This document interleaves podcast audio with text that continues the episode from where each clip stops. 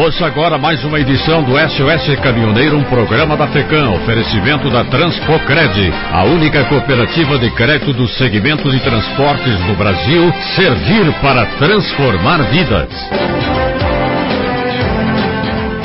Apesar do apoio que boa parte dos caminhoneiros presta ao presidente da República, o governo federal não vem atendendo às demandas da categoria. Quase nada do que foi prometido no pacote lançado em maio passado foi posto em prática. Nem mesmo a medida provisória enviada pelo presidente ao Congresso, criando o documento de transporte eletrônico DTE, que já foi aprovado por deputados e senadores, atende os interesses da categoria. Lideranças dos caminhoneiros tentaram convencer os congressistas a mudarem o texto, mas não conseguiram. Não incluíram o travamento do DTE com valores abaixo dos pisos mínimos, é o que afirma o presidente do Sindicato dos Transportadores Autônomos de Cargas de Juí. A reivindicação da entidade é que o sistema impedisse a emissão do DTE com valores inferiores aos previstos na planilha da Agência Nacional de Transportes Terrestres. Nós reivindicamos isso há muito tempo e era uma promessa do ministro Tarcísio. Ressalta o sindicalista, que também é diretor da Confederação Nacional dos Transportadores em Transporte e Logística.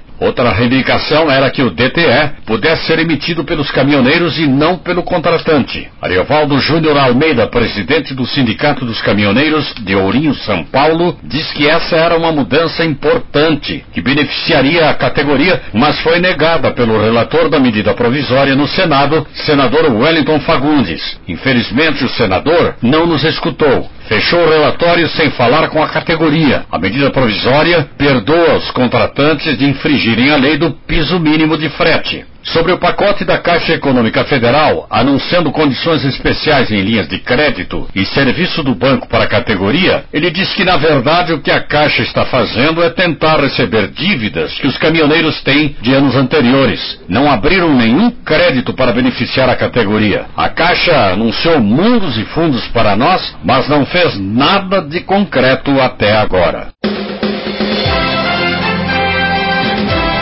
Esta foi mais uma edição do SOS Caminhoneiro, um programa da FECAM, oferecimento da Transpocred, a única cooperativa de crédito do segmento de transporte no Brasil. Servir para transformar vidas.